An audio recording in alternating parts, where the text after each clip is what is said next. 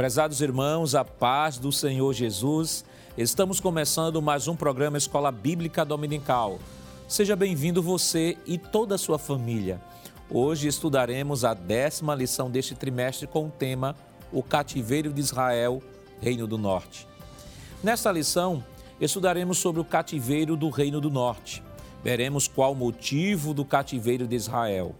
Pontuaremos quais foram os reis ímpios de Samaria. Notaremos importantes informações sobre os samaritanos e relacionaremos as advertências dos profetas Amós e Osés contra o Reino do Norte. Se você deseja aprender mais sobre este importante assunto, então continue conosco no seu programa Escola Bíblica Dominical. Você sabia? Por causa da idolatria, da injustiça social e da degradação moral do povo do Reino do Norte, Deus permitiu que nações poderosas como a Síria punisse o povo de Israel? Vejamos o que nos diz o nosso texto. Vinde e tornemos para o Senhor, porque ele despedaçou e nos sarará, fez a ferida e a ligará. Oséias capítulo 6, versículo 1. A verdade prática nos diz: Deus sempre adverte seu povo sobre os perigos da idolatria e suas terríveis consequências.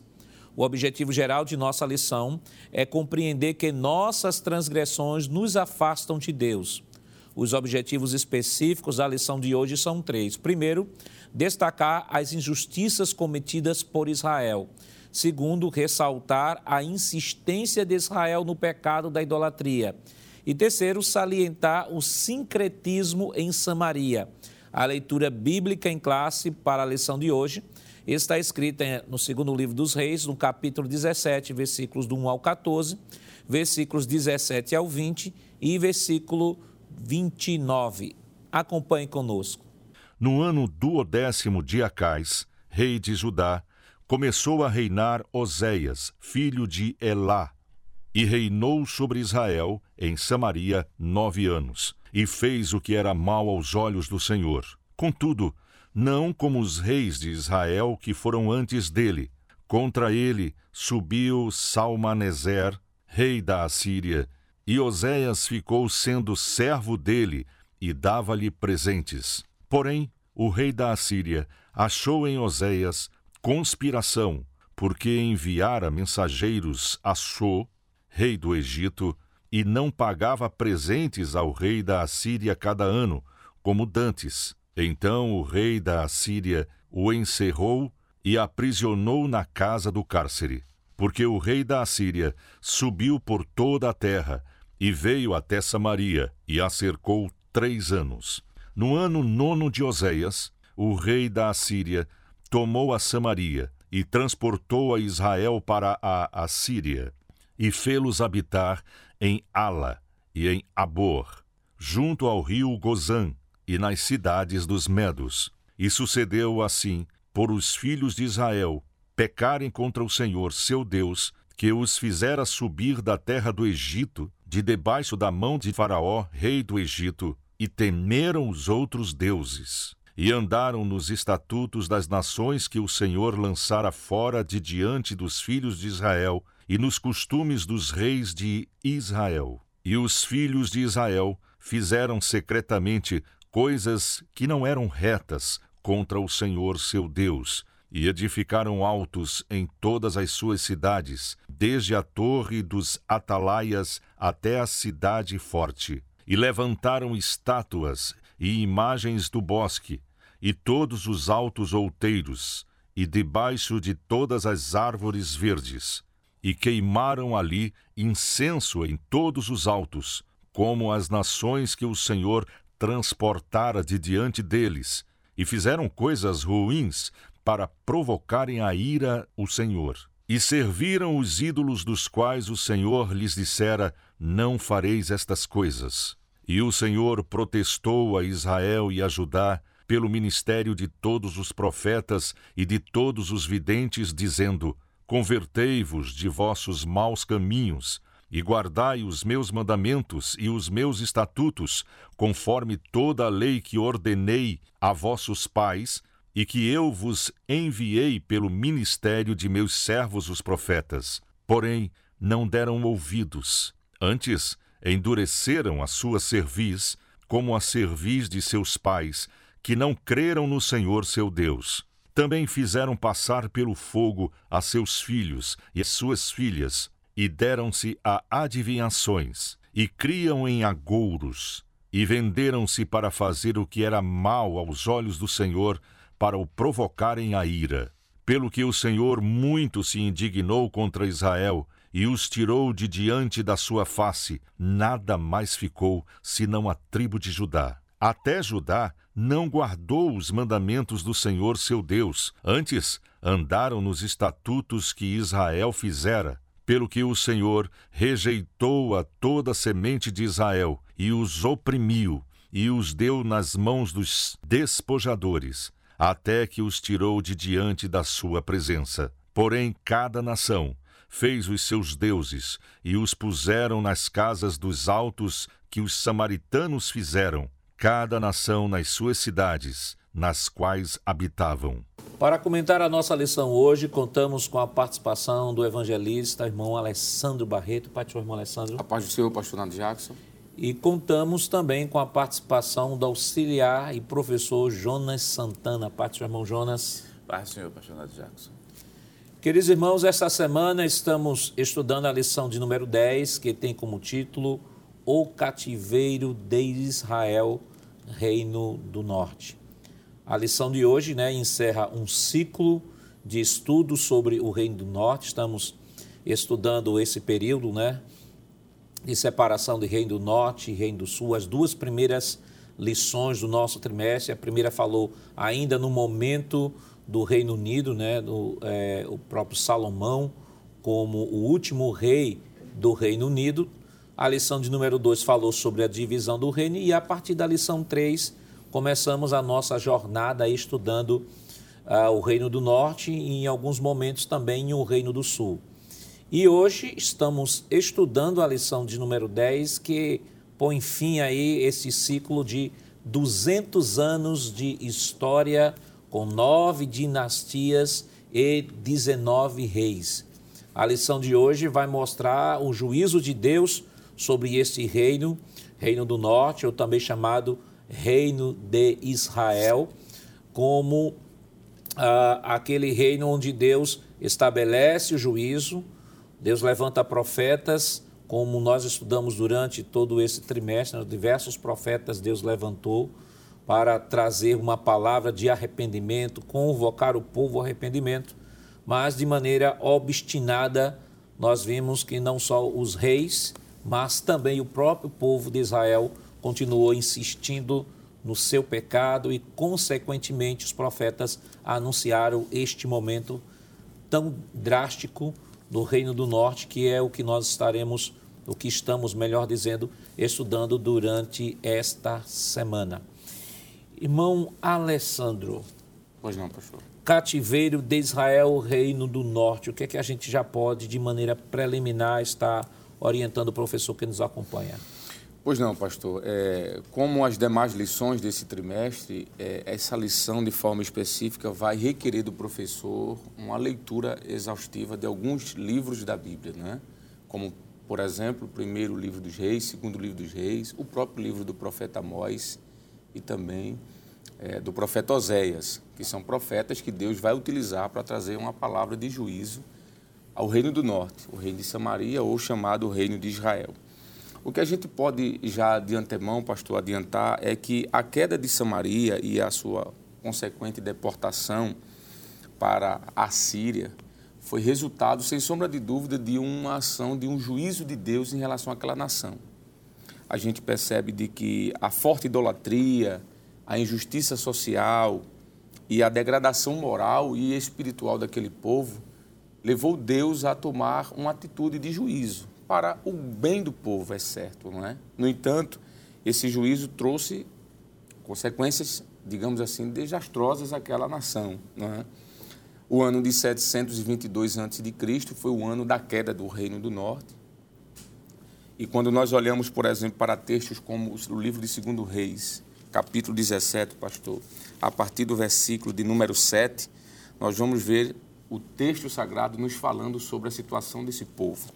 o versículo 7 nos diz: Porque sucedeu que os filhos de Israel, isso aqui se refere ao reino do norte, pecaram contra o Senhor seu Deus, que os fizera subir da terra do Egito, de debaixo da mão de Faraó, rei do Egito, e temeram a outros deuses.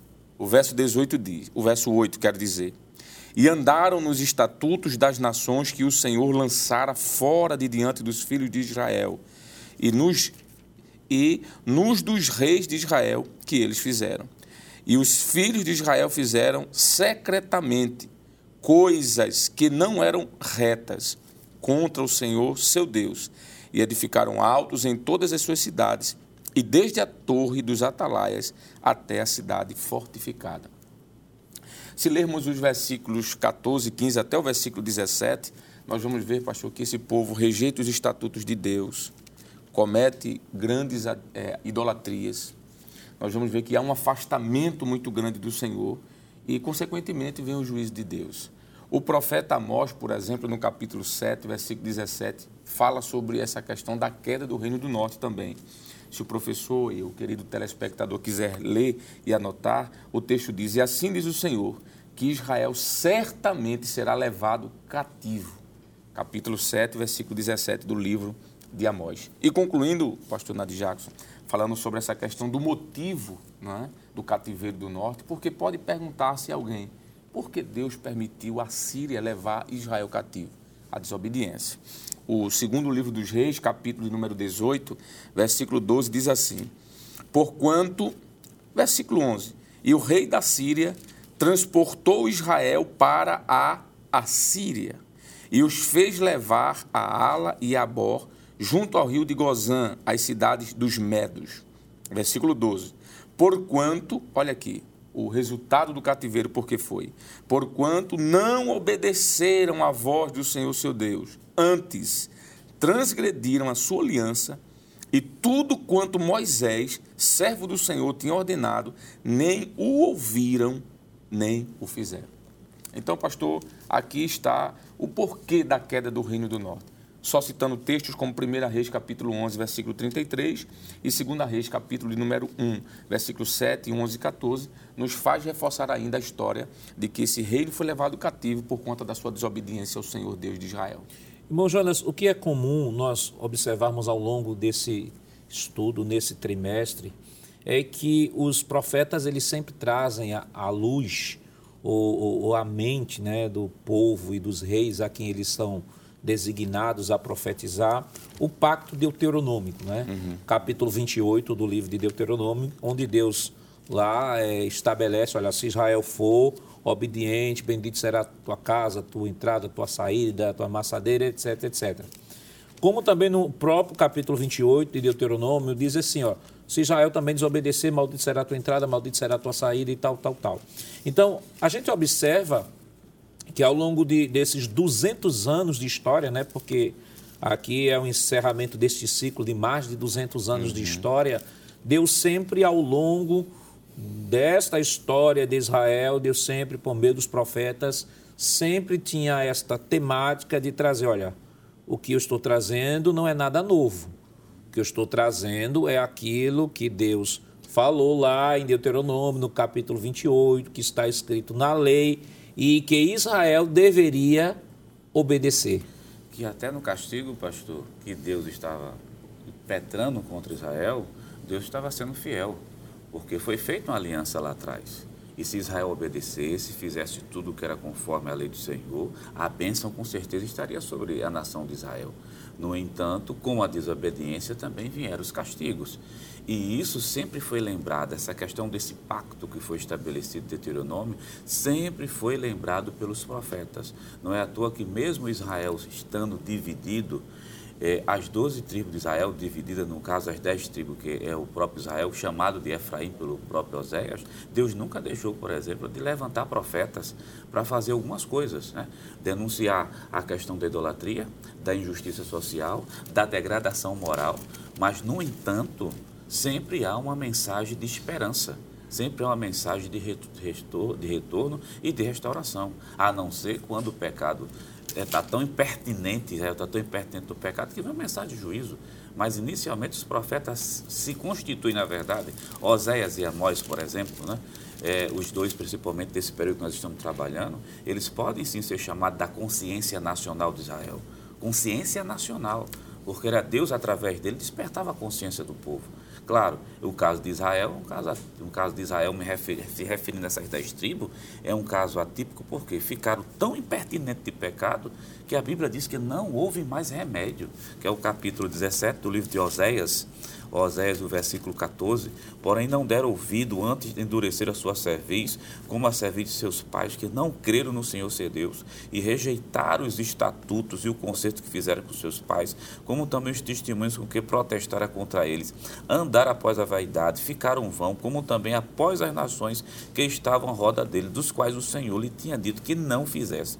Versículo 16 diz que deixaram todos os mandamentos do Senhor, fizeram imagem de escultura, os dois bezerros de fundição. Quer dizer, por mais que Deus levantasse profeta, Israel continuava impertinente em pecado. E essa expressão que é lida aqui, que diz dura cerviz, né? que é a revista corrigida colocou o termo cerviz, que talvez para o telespectador que está nos, nos vendo, nos ouvindo, não talvez não seja muito comum no dia a dia falar o que é cerviz, né? É o pescoço, na verdade, né?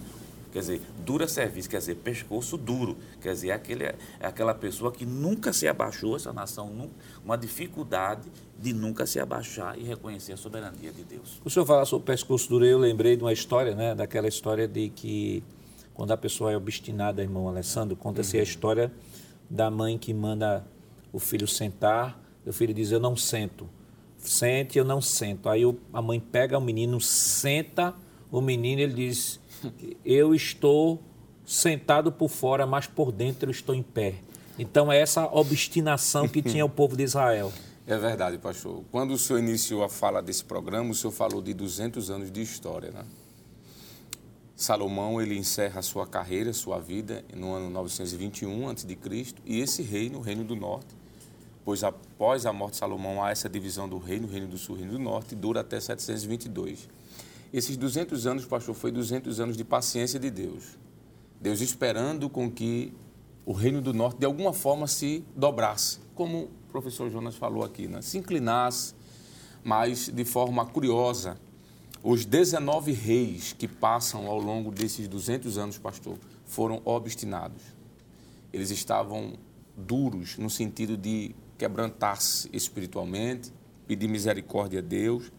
E é por isso que de forma muito intensa. Deus ele age usando a Síria e levando cativo essas dez tribos, ficando alguns poucos remanescentes no território, que aí a lição fala um pouco isso, é de onde vai surgir os samaritanos, né? Mas esse reino do norte, segundo a maioria dos estudiosos, o juízo de Deus foi tão forte, tão forte que ele é praticamente dizimado da história, não é? Há alguns que defendem que o Reino do Norte ainda é restabelecido no futuro, ou será no milênio, e nós entendemos que, pela misericórdia e graça de Deus, é claro que o reino completo será restabelecido, mas hoje, de forma histórica, nós podemos dizer de que as dez tribos do norte foram praticamente dizimadas. E por que isso? Por conta da idolatria, da não inclinação diante de Deus em forma de humilhação. É como essa criança que o senhor falou, não é? É, o, o, profeta Isaías, pastor, ele vai usar uma expressão bem interessante. Eu gostaria de ler, se o senhor me permite, o profeta Isaías, porque o reino do norte vai ter alguns profetas que são chaves. Um dos é o profeta Amós, é. profeta Oséias, é. mas também o profeta Isaías. E o profeta Isaías, no capítulo de número 10, pastor, versículo 5, veja o que é que nos diz a palavra. Ai da Assíria, a vara da minha ira, porque a minha indignação é como cajado nas suas mãos.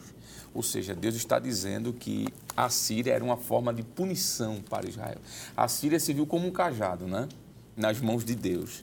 E o reino do norte vai, com toda certeza, sentir esse peso.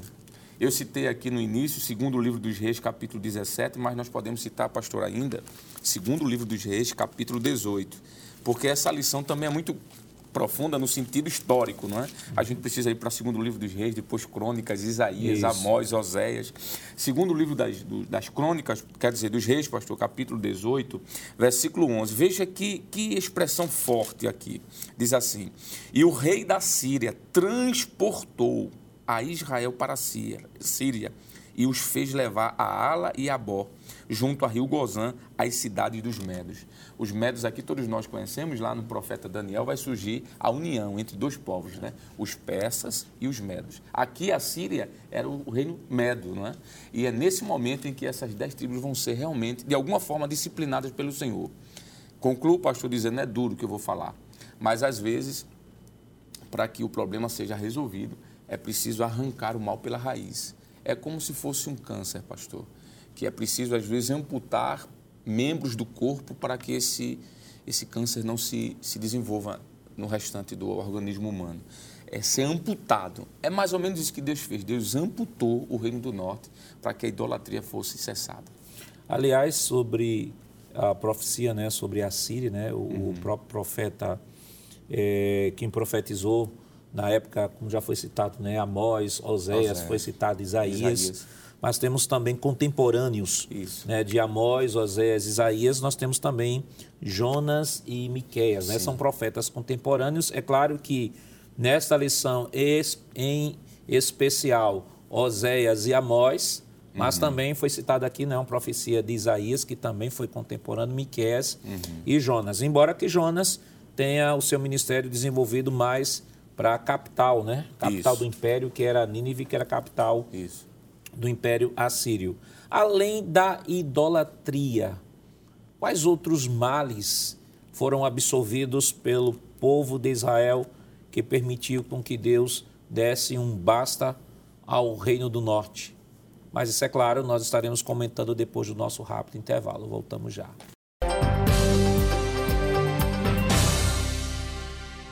Queridos irmãos, estamos de volta em seu programa Escola Bíblica Dominical e nesta oportunidade estudando a lição de número 10, que tem como título O Cativeiro de Israel, Reino do Norte. Né? E no bloco anterior nós falamos um pouco né, do capítulo 17 do segundo livro dos reis, o pecado de Israel, e ficamos de comentar, além da idolatria, quais outros pecados Israel estava envolvido e que foi também motivo pelo qual Deus deflagrou o seu juízo de maneira definitiva sobre as dez tribos. O que é que a gente pode falar, irmão Jonas, sobre isso? Além da idolatria, que foi mencionada idolatria, a justiça social, por exemplo, e a degradação moral, existe uma coisa dentro da idolatria que precisa ser observado, que é justamente a questão da feitiçaria, que foi praticado por Israel. Lá no capítulo 17, do segundo livro de Reis, versículo 17, diz assim: Também fizeram passar pelo fogo seus filhos e suas filhas. Deixa eu ler só com pausadamente aqui essa primeira sentença, porque passar os filhos pelo fogo já está fazendo referência aqui à divindade Moloque que era uma divindade pagã, que não pertencia ao território de Israel, que foi trazido justamente para que esse povo adore. Passar os filhos pelos fogos significa que os filhos estavam sendo oferecidos, estavam sendo e mortos. E sacrifícios humanos, Era né? sacrifício humano. Não está se falando simplesmente de passar, está se falando de fazer um sacrifício. Imagine que isso foi duramente contestado por Deus lá no Antigo Testamento. Quer dizer, matar os próprios filhos no fogo. Quer dizer, já dá para a ideia a que ponto de degradação espiritual moral Israel se encontrou. E depois, é, deram-se adivinhações, criam em algoros e venderam-se para fazer o que era olhos do Senhor. Interessante que essa palavra venderam-se para fazer, porque o rei da Assíria, né? tantos eles, né? que a Assíria já tinha se transformado nessa época, historicamente falando, numa, numa potência. Uma potência. E quando Israel passa a ser vassalo do rei da Síria, uma das coisas que é muito interessante no capítulo 17 e o versículo 4, o versículo 3 diz que passou a se dar presente, o rei Oséias, que não é o profeta, né? O rei Oséias dá presente uhum. ao rei.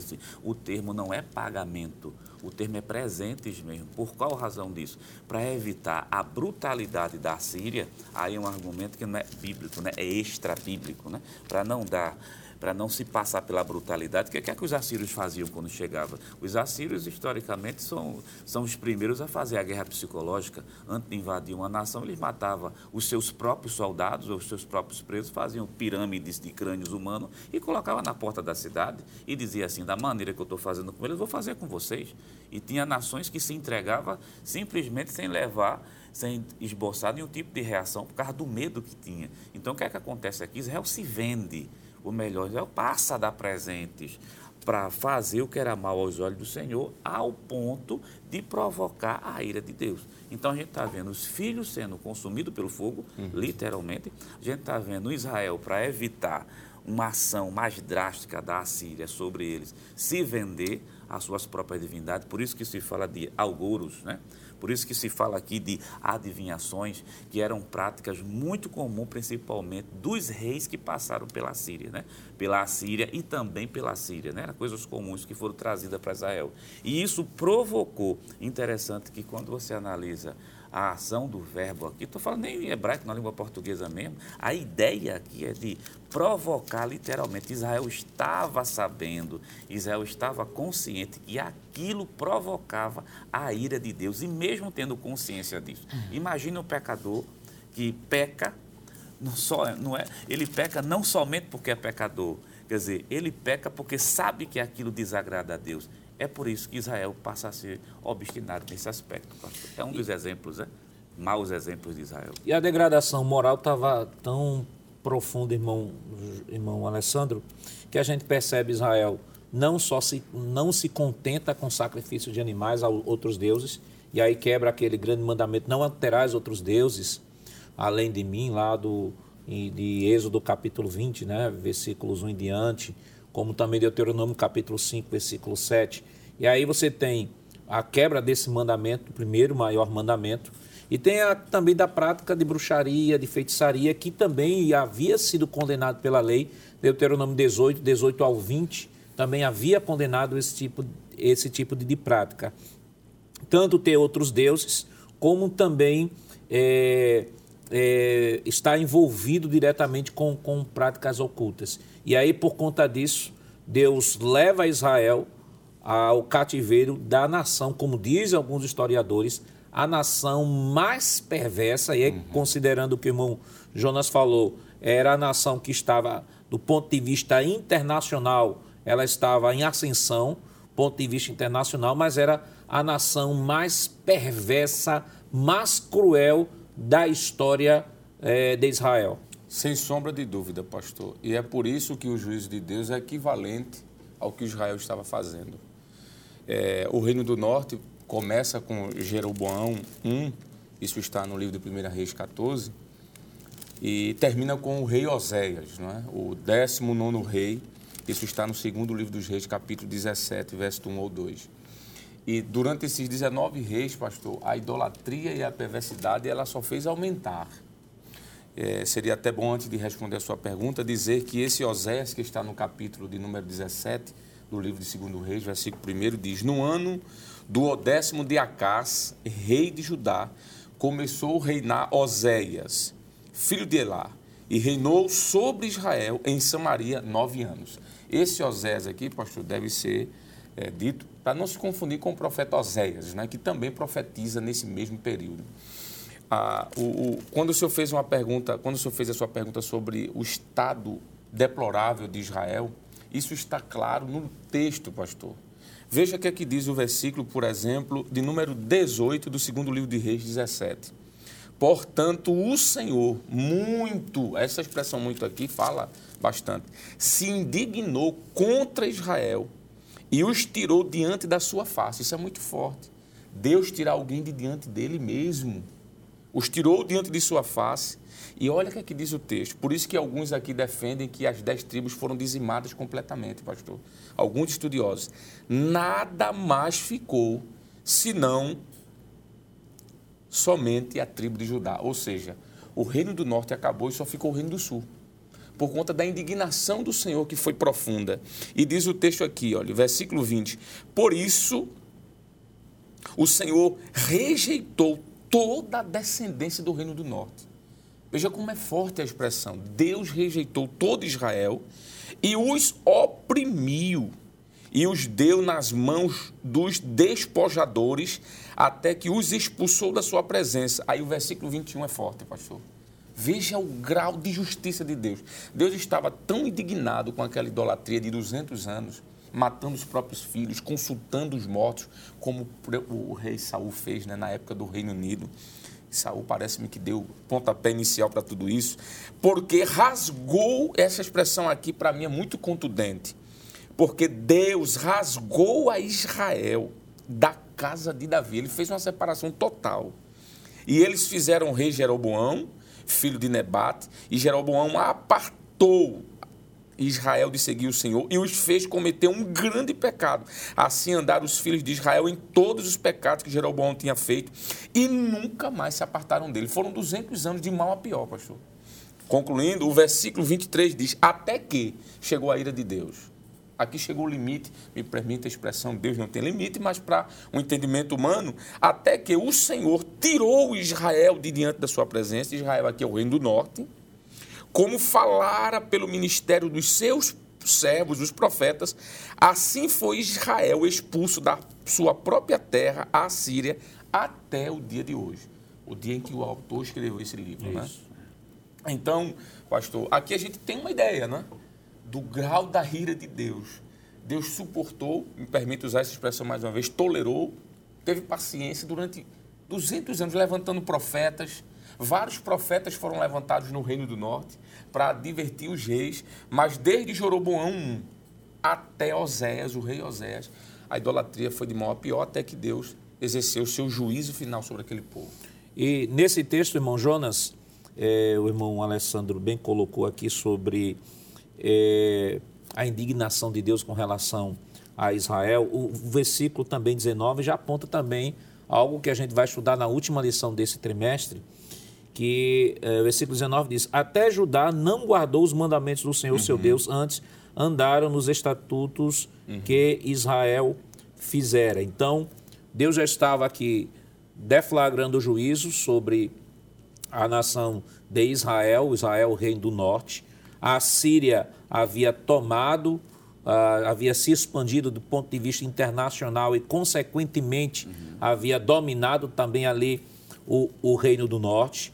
Agora, eles são levados, eles são tirados de Samaria e são levados para outra região, porque o método de dominação dos assírios era um método que é, permitia com que aquele povo dominado pudesse ser levado para outro local e misturar com outros povos. Primeiro, para que eles pudessem perder a identidade. Segundo, para que, ao estar envolvido com outros povos, não é, é, se juntassem em força contra o próprio império e trouxe para Samaria, trouxe para Samaria povos de diversos locais que o texto nos fala, em que acaba originando o que nós conhecemos no Novo Testamento como os samaritanos. Perfeito, pastor. E é uma coisa interessante observar sobre a questão de Samaria, né? porque Samaria, até o presente momento, aqui é uma cidade depois da deportação que é feita, né, que essa é uma estratégia que justamente a Síria tinha, deportar e no local colocar pessoas de outras nacionalidades para que os casamentos enfraquecessem as linhagens. E uma coisa que é, é, tem que observar, que não existe na Assíria, né? não vou falar de argumento bíblico, na Assíria não existe a ideia de tribos, isso é uma ideia atrasada. Essa é uma das razões que faz com que lá no livro de João a gente não tenha Samaria enquanto cidade, a gente tem Samaria enquanto região, que isso vai ser uma prática depois que os próprios romanos também vão, vão administrar. Eles tiram a ideia de tribo para colocar a ideia agora de região. Para isso, enfraquecendo a linhagem, precisava colocar pessoas de diversas nacionalidades, como diz até o próprio texto bíblico, lá no capítulo 17, versículo 24 do segundo livro de Reis, diz: E o rei da Síria trouxe gente de Babel, de Cuta, de Ava, de Amate, e fez habitar nas cidades de Samaria, em lugar dos filhos de Israel, e tomaram a Samaria em herança e habitaram nas suas cidades. Olha o versículo 25. E sucedeu que no princípio da sua habitação ali temeram o Senhor, e mandou o Senhor é, não te, temeram. Não temeram, desculpe, não temeram ao Senhor e mandou o Senhor entre leões que mataram alguns dele, pelo que falaram ao rei da Síria, dizendo: A gente que, transport, que transportaste e fizeste habitar nas cidades de Samaria, não soube o costume do Deus da terra, pelo que ele mandou leões entre ele, e eis que matam, porquanto não sabe o culto de o culto do Deus da terra. O versículo 27. Então o rei da Síria mandou dizer: Levai ali um sacerdote que transportaste lá, e que lá vá e habite lá, e lhe ensine o costume do Deus de, da terra. Do versículo 28 por diante, do versículo 28 até o versículo de número 33, é interessante que esse sacerdote vai ser enviado, porque os leões invadem a terra é, o autor da lição, não na lição, mas justamente no livro dele, ele diz que espalhou-se, na verdade, essa questão da lenda, porque há uma pessoas de outras nacionalidades ali dentro, claro, a nação foi deportada, o, a quantidade de habitantes diminui, então os leões que não faz parte daquele ambiente, é bom deixar claro que não é típico daquela fauna dali de Israel, de alguma forma chegou ali e começou a matar, disseram, é porque o povo não conhece o Deus, então leva um sacerdote levou o sacerdote. O sacerdote começou a ensinar. No entanto, depois se percebeu que a gente vai ter uma religião mista. A gente tem uma religião mista. Esse é um grande problema que vai ser encontrado lá no Novo Testamento, porque a leitura do Pentateuco vai ser feita de forma diferente, a liturgia vai ser feita diferente. O sacerdote que foi encaminhado para lá, ele não foi, ele foi encaminhado para ensinar, mas depois ele mesmo vai se misturar. Então formou-se essa população chamada samaritanos, que os próprios judeus lá na frente, no Novo Testamento, com certeza o ministro ou o senhor vai, vai comentar, fica uma rivalidade né, entre judeus e samaritanos. Irmão Alessandro, o que me chama a atenção nesse texto é, e aí o irmão Jonas introduziu aí sobre a origem dos samaritanos. O que me deixa, a, a, que me chama a atenção nesse texto é justamente eles chamarem um sacerdote. Ora, se a gente lembrar no início do nosso trimestre, nós, uh, nós, nós estudamos que quando houve a divisão do reino, os sacerdotes das outras tribos que quando Jeroboão disse que ia fazer um bezerro de ouro e tal, aquela coisa e tal, muitos das tribos que foram acabaram retornando porque eles não queriam que esse povo voltasse para o povo de Israel, e aí fizeram uma nova linhagem, um novo sacerdócio, um novo templo, um novo culto. Às vezes eu fico pensando sobre a formação desse sacerdote, embora o texto, o texto deixe claro né, que, é, que eles deviam temer ao Senhor, mas me parece que não, não surtiu muito efeito né, a, a, a aquilo que ele foi, né, a missão pelo qual ele foi designado para realizar, porque o texto ainda continua dizendo que houve uma mistura, uhum. tanto que servia um Senhor, quanto também a prática a prática de, do, do culto a, a, outros deuses. Perfeito, pastor. É, aqui é um princípio do que nós chamamos de eu, é, ecumenismo, não é? É, esses sacerdotes, na realidade, eles estavam, de alguma forma, influenciados pelas práticas religiosas. Não é? A união, a junção de sacerdotes do Reino do Norte, pastor, com sacerdotes de, Samaria, de, de, da Síria, com costumes diferentes, com práticas diferentes, com rituais diferentes, com certeza não ia dar certo, em momento algum. O verso que foi lido, por exemplo, versículo 17, nos mostra práticas da Síria sendo realizadas em Samaria sacrificando os filhos, consultando feiticeiros, praticando agouros. Então, essa mistura de religiosidade, essa mistura cultica, é? vamos assim dizer, resultou em uma situação pior ainda para o rei de Samaria. Porque é a partir daqui, pastor, que não somente vai surgir, entre aspas, o que nós chamamos, o que a Bíblia chama de samaritanos, que é a união de filhos de Israel com casamento misto de outras nações, mas também a prática religiosa mística. Então, esse capítulo 17 mostra muito bem de que o reino do norte, depois, antes do cativeiro, já estava em maus lençóis, me permite essa expressão. E depois do cativeiro, a situação ainda foi pior. Porque a questão cerimonial foi comprometida, religiosamente falando, vamos assim dizer, porque Observe que, se lermos os versículos, é porque o tempo corre muito rápido, é. mas até o versículo de número 41, a gente vai ver que Deus tinha feito alianças com aquele povo, Os sacerdotes conheciam os mandamentos do Senhor, mas mesmo assim não deram ouvidos. O versículo que o senhor leu, o versículo 33 que o senhor citou, diz assim: Assim temiam o Senhor, mas também, veja, serviam ao Senhor. Veja o misticismo. Serviam ao Senhor, mas também serviam a seus deuses, segundo o costume de quê? Das nações dentre as quais tinham sido transportados. E que nações são essas? A Síria. Então, há aqui, pastor, que nós chamamos de um ecumenismo religioso, a, a, a, junção de casamentos, como já falamos com a ideia dos samaritanos, e a situação vai ficar de mal a pior. É por isso que os profetas Amós e Osés, que vai ser foco do próximo bloco, provavelmente vai entrar em cena, pastor. E, desculpe, é por isso também que Osés vai passar por todo aquele processo em relação ao seu casamento, para ilustrar o que estava acontecendo com Judá, com Israel. Aqui já está se desenhando, irmão, irmão Jonas, o que mais à frente, lá no Novo Testamento, é, fica bem latente, fica bem claro é, dessa oposição dos judeus aos samaritanos, porque toda vez que se, que se deparavam com o samaritano, vinha à mente toda esta situação, toda esta mistura. Além da prática cultica, é, é, é ecumênica, Isso. você tinha também a mistura de, de, de, de linhagem, né? de pessoas, é, de, de judeus misturados com, com gentios, e aí formando aquela persona non grata né, do Novo Testamento, que eram os samaritanos. Mas segure aí, comente agora não, nós estaremos comentando depois do nosso rápido intervalo. Voltamos já.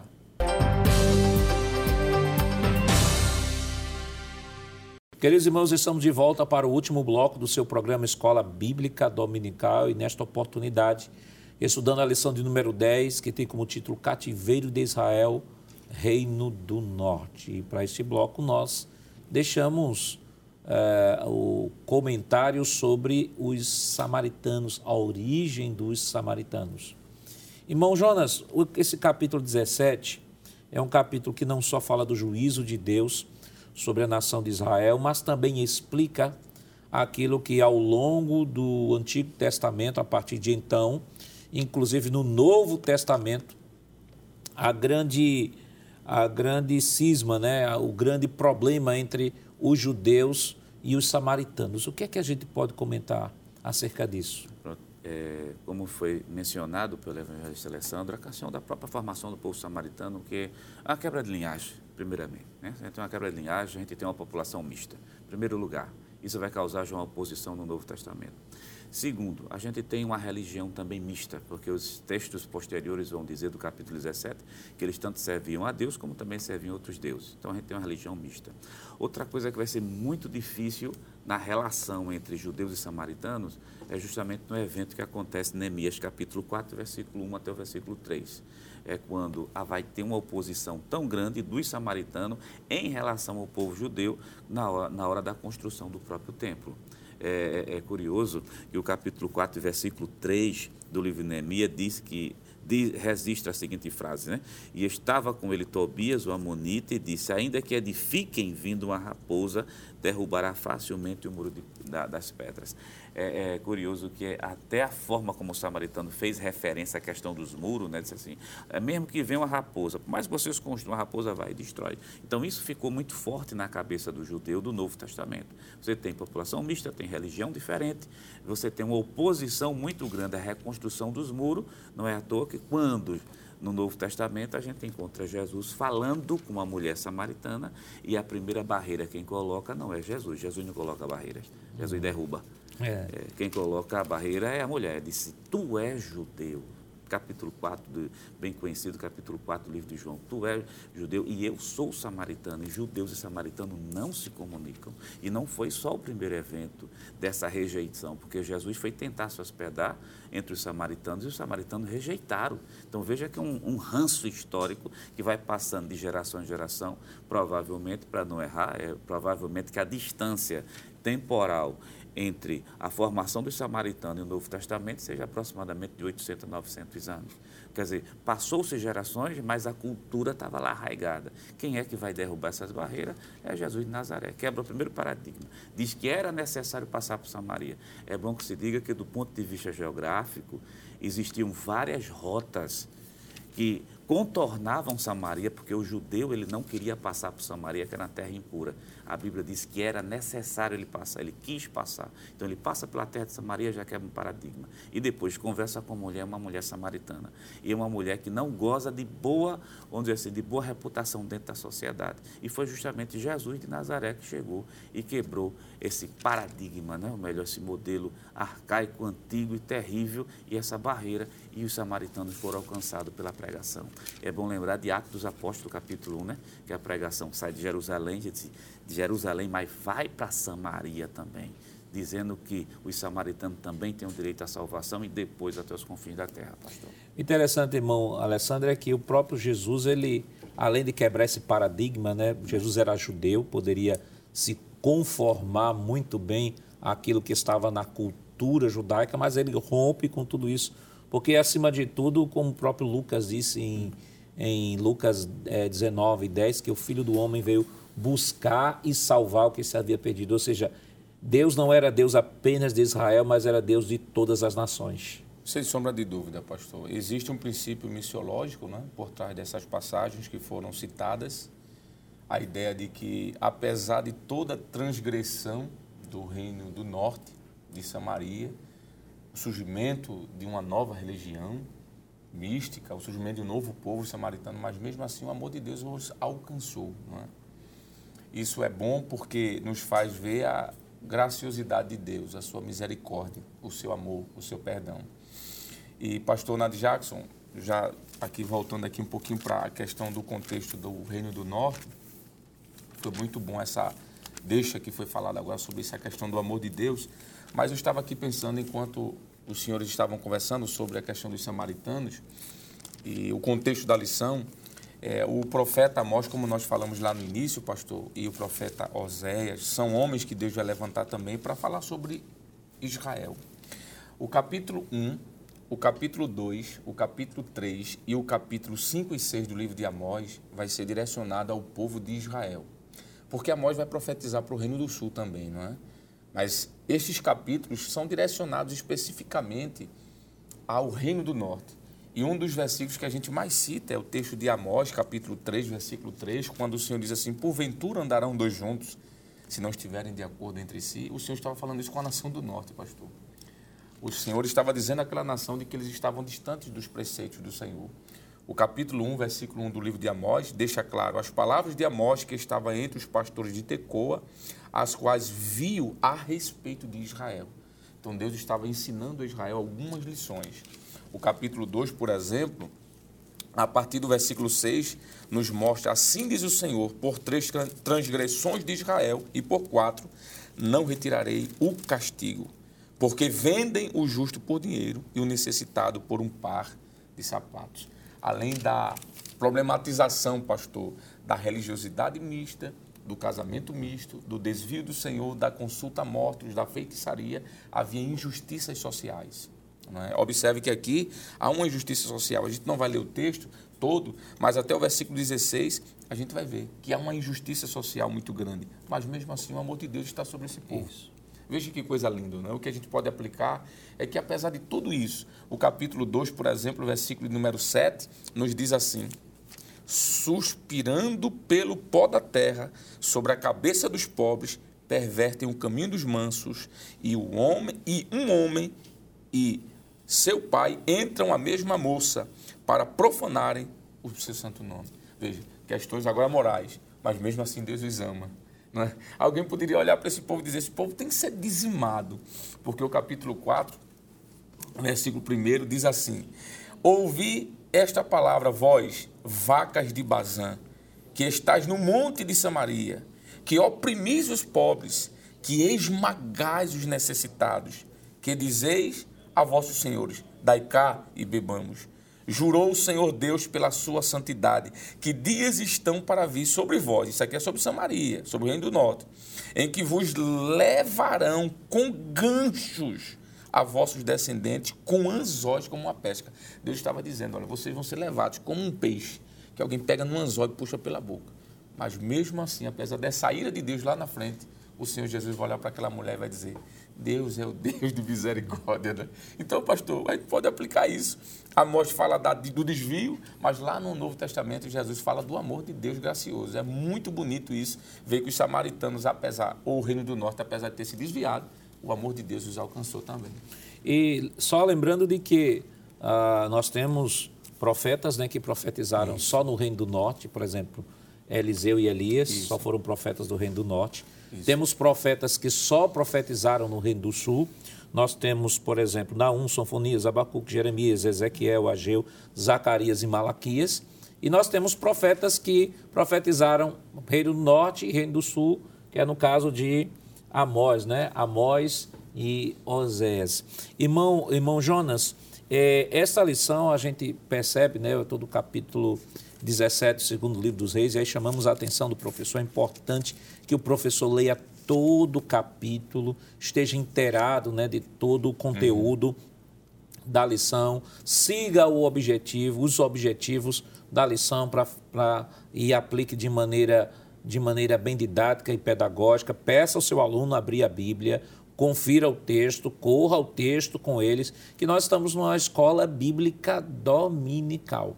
Mas, irmão Jonas, é, é comum, como nós já em outras oportunidades colocamos, que alguns irmãos têm, às vezes, é, dificuldades né, em extrair alguns princípios, já que o texto fala de tanta história, mas que lições a gente pode extrair é, desta lição é, desta semana?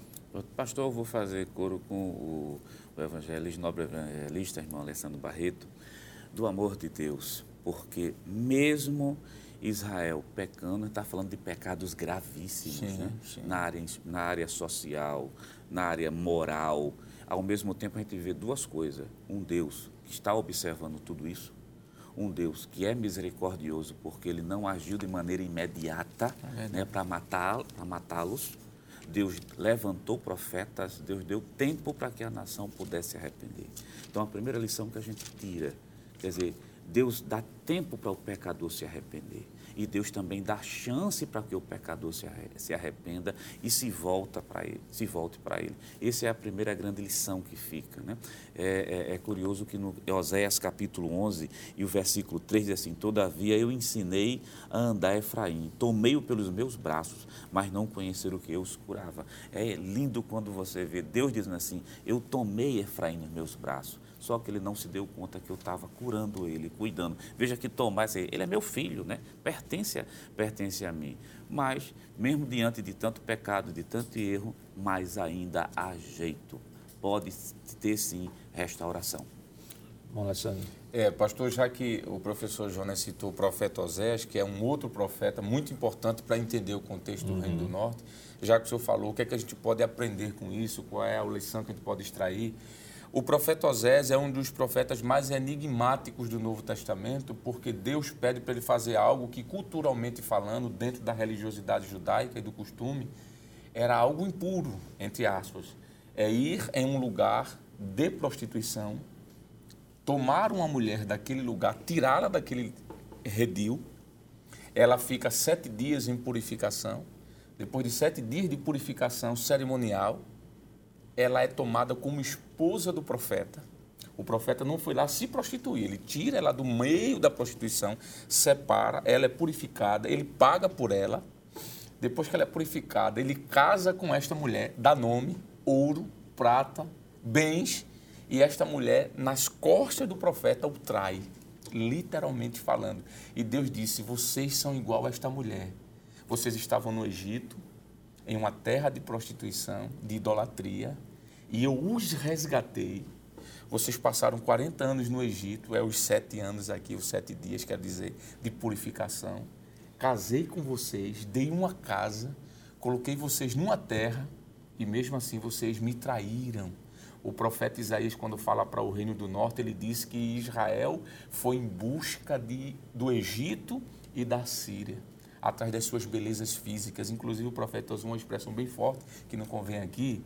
Então, o Senhor usa esse profeta para dizer: apesar disso, vocês me traíram. E a moral da história é que, mesmo depois da traição da esposa do profeta Oséias, o Senhor disse: agora vai lá, perdoa, pague o preço e traga ela de volta. que é que a gente pode aplicar com isso, pastor? É que a graça de Deus é tão grande que ele nos resgatou e mesmo quando o homem abre mão de Deus, por sua graça infinita, ele ainda vai lá mais uma vez e investe no homem. Então, o princípio dessa lição aqui que eu vejo, para concluir, finalizando, é o princípio missiológico mais uma vez. O amor de Deus, a graça de Deus para um homem que é desviado, distante de Deus, mas que mesmo assim o Senhor aborrece o pecado, mas ama o pecado. E vale destacar de que esta relação de Amós é, de Amós, não, de Oséias é literal. Perfeito. Ali não é nenhuma alegoria, não é Exato. é nenhuma figura de linguagem, é literal. É, com essa lição nós também aprendemos a colocar Deus acima de todas as coisas, né? Sim. Deus como prioridade em nossas vidas. É o primeiro mandamento, amarás o Senhor teu Deus de todo o coração, de toda a tua alma e de todo o teu entendimento. Essa lição nos mostra a importância de colocarmos Deus como prioridade em nossa vida. E segundo, tendo Deus como prioridade na nossa vida, a nossa fé não pode ser precificada. Ou seja, não há valor, não, não, ela não, não tem preço. A nossa fé não tem preço. Os nossos valores são inegociáveis. Nunca abra mão dos seus valores a, não digo nem qualquer preço, a nenhum preço.